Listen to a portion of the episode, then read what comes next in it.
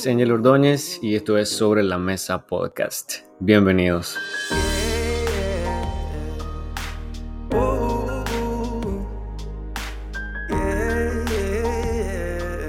Hola, un saludo para todos. Estamos en una nueva temporada. Les traigo unos temas súper interesantes.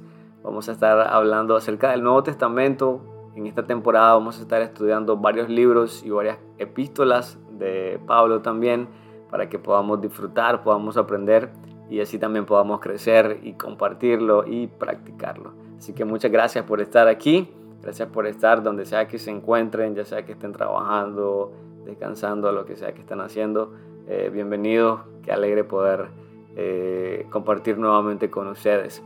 Eh, el día de hoy vamos a iniciar, este es el primer episodio de, bueno, de hecho es la segunda temporada apenas, estoy comenzando, pero sí estoy muy emocionado de todo lo que les quiero compartir. quisiera compartirles en realidad todo lo que puedo leer y aprender, pero es casi imposible, entonces lo poco que puedo aprender y comprender, lo quisiera compartir con ustedes. Y esta es la forma que utilizo. Así que, bueno, estamos listos para aprender. Vamos a iniciar en el libro de los Hechos. Este libro de los Hechos vamos a tomarlo como referencia durante algunos episodios porque vamos a tener estudios, eh, síntesis del libro de los Hechos, del libro de Romanos eh, y bueno, y otras cartas para que podamos tomar apuntes, si tienen eh, donde tomar apuntes también no hay ningún problema con eso. De hecho, es súper importante. Es una forma de aprender también. Entonces, pónganse cómodo. Iniciamos con el libro de los Hechos. Este libro de, Hechos para mí es uno de los libros, ¿verdad?, que tiene suma importancia. Me ha explotado la cabeza, de hecho, cada vez que yo puedo ver a, este, a estos primeros cristianos.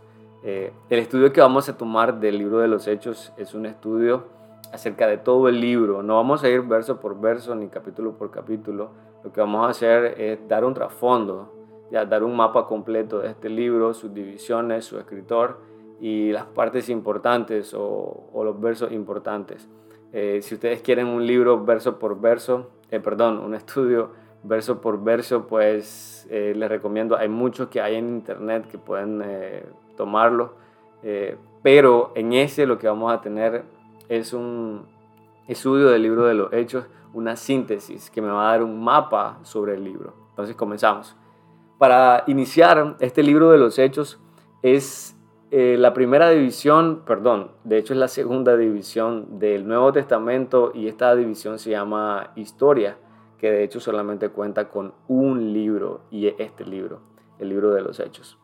Eh, el escritor eh, del libro de los Hechos es uno de los escritores también de los evangelios, de uno de los evangelios, y creo que todos ya lo sabemos, es Lucas.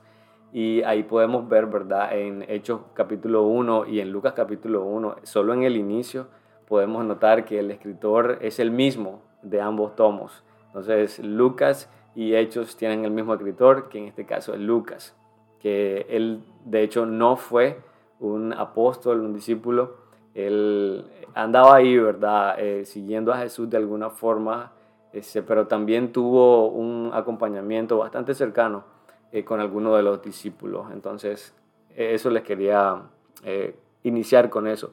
de hecho, Lucas no solamente quería informar, sino que también quería compartir acerca de tres cosas, vida, muerte y resurrección de Jesús. además de eso, él agrega algo súper importante eh, la obra del Espíritu Santo. En este libro nosotros vamos a encontrar eh, la obra del Espíritu Santo en una forma que no la vamos a encontrar en otros libros.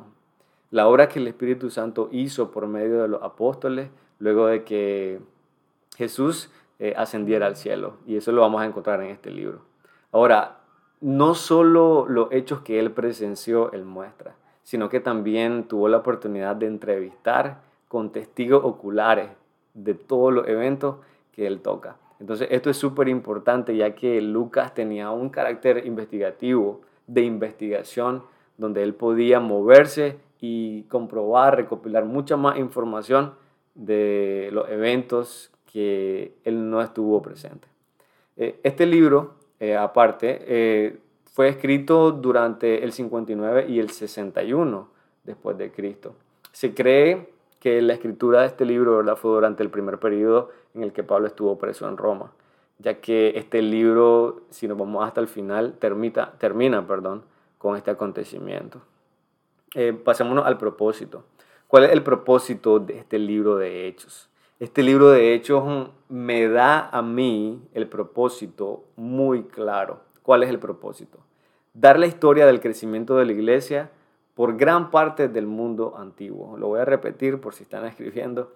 Dar la historia del crecimiento de la iglesia por gran parte del mundo antiguo. Aquí nosotros podemos ver, y quiero recalcar algo súper importante, Aquí lo que nosotros podemos ver es la historia de los primeros cristianos. No es el inicio de la iglesia como ustedes lo van a encontrar en la mayoría, la gran mayoría de la literatura cristiana. La iglesia inició con Jesucristo. Él fue el que vino a fundar la iglesia, pero en la mayoría de la literatura cristiana que ustedes van a encontrar, la iglesia inicia en Hechos 2, pero la iglesia no inicia en Hechos 2, la iglesia inicia con Jesús. La iglesia inicia con Jesús. Él vino a fundar la iglesia con sus discípulos. Y luego aquí en Hechos es que vemos eh, personas nuevas agregándose a esa iglesia que ya estuvo fundada. Bueno, ese sería otro tema si queremos entrar ahí, pero sí lo quería eh, recordar. Entonces, ese es el propósito, eh, darnos a nosotros la historia de cómo el cristianismo, cómo crecieron los cristianos, no solamente en números, sino también en una forma geográfica. El cristianismo no solamente se quedó en Jerusalén, sino cómo durante este primer periodo de, la era cristiana se fue a diferentes lugares, incluso países, diferentes regiones. En Hechos capítulo 2, verso 41, dice que así que los que recibieron su palabra fueron bautizados y se añadieron aquel día como 3.000 personas. ¿Se imaginan ustedes eh, esa conversión? Sé que la mayoría hemos leído este, este verso, pero no sé si ustedes se han puesto a imaginar, eh, en realidad yo nunca he visto 3.000 personas aceptar al Señor en un solo momento. En realidad yo nunca lo he visto. ¿Cómo contribuye ese libro de los hechos a la unidad en el Nuevo Testamento? Aquí vamos a ver algo súper importante. ¿Cuál es la contribución que tiene este libro para el Nuevo Testamento? Eh, este libro sirve de puente entre los evangelios y las epístolas en realidad. Si nosotros sacamos este libro sin el libro de los hechos en el Nuevo Testamento, en realidad quedaría una laguna inmensa de historia bíblica. Hay muchas cosas que necesitamos saber que se encuentran en este libro. La mayor parte de las epístolas, por ejemplo, están dirigidas a congregaciones que iniciaron durante este periodo y toda esa historia solamente la encontramos en el libro de los Hechos. Entonces ahí podemos ver algo súper importante, algo súper interesante, de que este libro nos sirve como un puente para que nosotros podamos entender qué es las iglesias nuevas que salen y a la, la epístola, ¿verdad?, a quienes están dirigidas. Eh, ¿De dónde surgieron estas iglesias? ¿Cuándo fueron fundadas? ¿Quién ayudó para fundar? ¿Por qué ahora hay iglesias, por ejemplo, en Asia? Eso lo vamos a encontrar en este libro de los Hechos. Luego aquí nosotros vamos a poder ver el verso lema. El verso lema es un verso que creo que la mayoría de nosotros lo conocemos, lo hemos escuchado en cientos de mensajes, pero en realidad es un verso clave, Hecho 1.8. Sí, yo, yo sé, todos se lo saben. Dice, pero recibiréis poder cuando haya venido sobre vosotros el Espíritu Santo, y me seréis testigos en Jerusalén, en toda Judea, en Samaria y hasta lo último de la tierra. En este verso nosotros vamos a encontrar algo súper interesante. El cumplimiento de una promesa primero. Segundo, ¿qué era lo que iba a hacer el Espíritu Santo? ¿Qué nos iba a dar? Luego, ¿para qué nos iba a dar? Y luego, ¿en dónde lo íbamos a utilizar?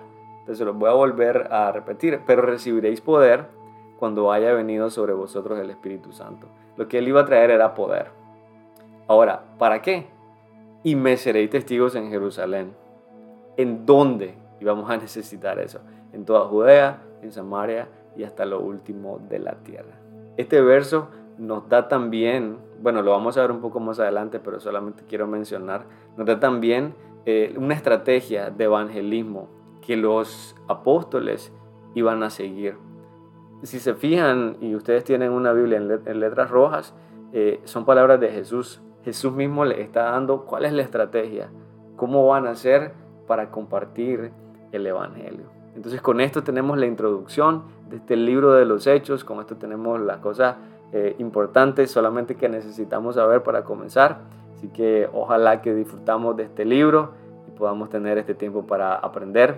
Y si ustedes creen que hay cosas que se puedan compartir, están libres para poder hacerlo. Muchas gracias, que tengan un bonito tiempo y nos vemos en el siguiente episodio.